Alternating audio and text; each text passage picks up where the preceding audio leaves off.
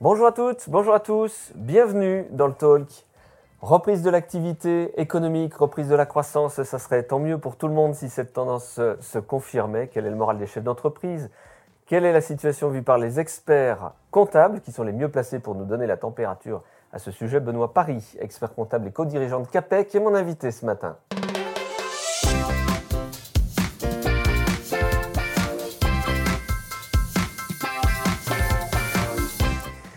Bonjour Benoît Paris. Bonjour Vincent. Confirmation de cette reprise économique On va parler d'optimisme prudent, euh, Vincent.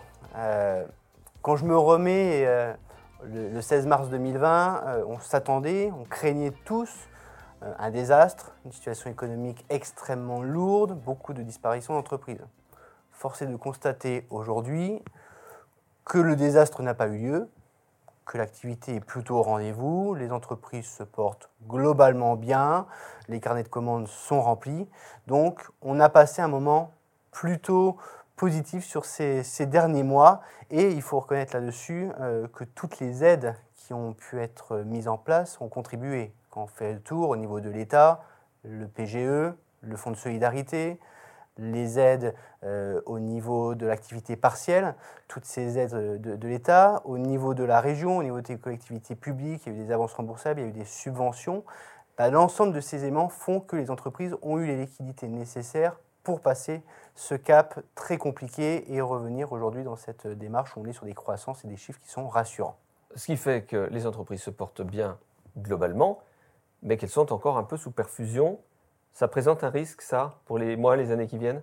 Alors, la perfusion, elles ont été euh, grandement débranchées sur l'été euh, 2021. Il y a encore un peu de fonds de sécurité qui a été activé jusqu'au mois de septembre. Les PGE sont remboursés? Aujourd'hui, les PGE, on voit de tout, mais globalement, la plupart des entreprises, euh, soit ont activé le début du remboursement de leur PGE et ont étalé le remboursement dans la durée, soit elles ont fait valoir le report du PGE d'une année supplémentaire. Et le sujet, il va vraiment arriver à partir d'avril euh, 2022, où là, on va voir toutes les entreprises qui vont devoir rembourser les PGE qu'elles ont pu contracter. Et c'est pour ça que je suis d'un optimisme prudent, puisque 2021 est passé, se passe bien, va bien se finir, mais l'année 2022 pourrait éventuellement être plus compliquée euh, pour un certain nombre d'entreprises. sur le sujet. Les organismes sociaux, l'État est relativement souple par rapport à ces entreprises. Il y a quand même une compréhension de la situation. Les, euh, les organismes sociaux, l'administration fiscale a vraiment joué le jeu, il y a eu des reports d'échéance. Aujourd'hui, on a des, plans qui arrivent, mais on est dans une capacité à discuter avec eux. Euh, ils acceptent sans difficulté, en tout cas, d'étudier au cas par cas les situations des, chefs d'entreprise et des entreprises. Donc on est pour l'instant sur une tolérance et une ouverture d'esprit pour trouver des solutions au cas par cas. Reprise de l'activité économique, je le dis en introduction de cette émission. L'activité grimpe, elle va continuer de grimper en 2022. Alors, j'ai j'ai pas une boule de cristal et j'espère qu'elle va continuer de grimper. Euh, on est aujourd'hui, quand on râle des pourcentages de croissance sur des choses assez incroyables, euh, oui, mais c'est normal. On était sur une période d'arrêt d'activité. Aujourd'hui, on est en train de rattraper finalement euh, cette année 2020-2021 au ralenti. Et ce qu'on voit, c'est qu'on va finir l'année 2021 a priori à hauteur de la croissance et du niveau d'activité qu'on avait avant la crise.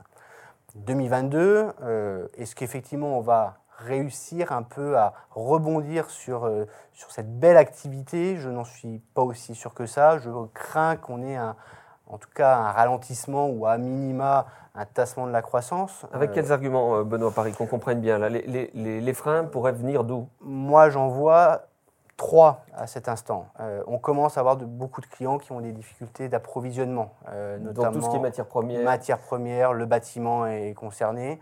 La hausse des prix, on en parle tous les jours actuellement, euh, c'est un sujet pour le coup. qui va nous impacter.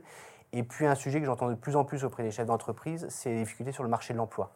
Tout secteur d'activité, on a des difficultés à retrouver de la main-d'œuvre pour assurer euh, la poursuite dans des bonnes conditions d'activité. Donc on pourrait se retrouver dans une situation où on a les commandes d'un côté, mais pas la manière de le- produire, et ça pourrait être un élément de ralentissement de la croissance. On ne peut pas terminer cette émission, Benoît euh, Paris, sans euh, avoir un petit mot pour, pour CAPEC que vous représentez aujourd'hui. Un petit mot qui vous êtes, comment vous fonctionnez. Alors CAPEC, on est un cabinet euh, régional, ça fait bientôt 65 ans qu'on est euh, sur, euh, sur la place, on est situé à Dijon, à Chalon-sur-Saône, à Auxerre et à Mâcon.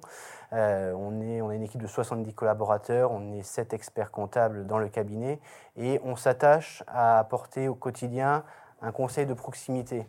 à nos clients. Euh, à les accompagner justement pour essayer d'agir au plus vite, au plus tôt possible euh, bah, sur les difficultés et puis aussi le plus souvent possible sur les réussites de nos entreprises parce qu'heureusement on a des réussites et plus souvent qu'on croit. C'est tant mieux et d'ailleurs on s'en réjouit. Merci Benoît Paris d'avoir accepté cette invitation ce matin. Merci pour votre invitation. On se retrouve quant à nous très rapidement dans une nouvelle matinale du Talk. Très belle journée à toutes et à tous.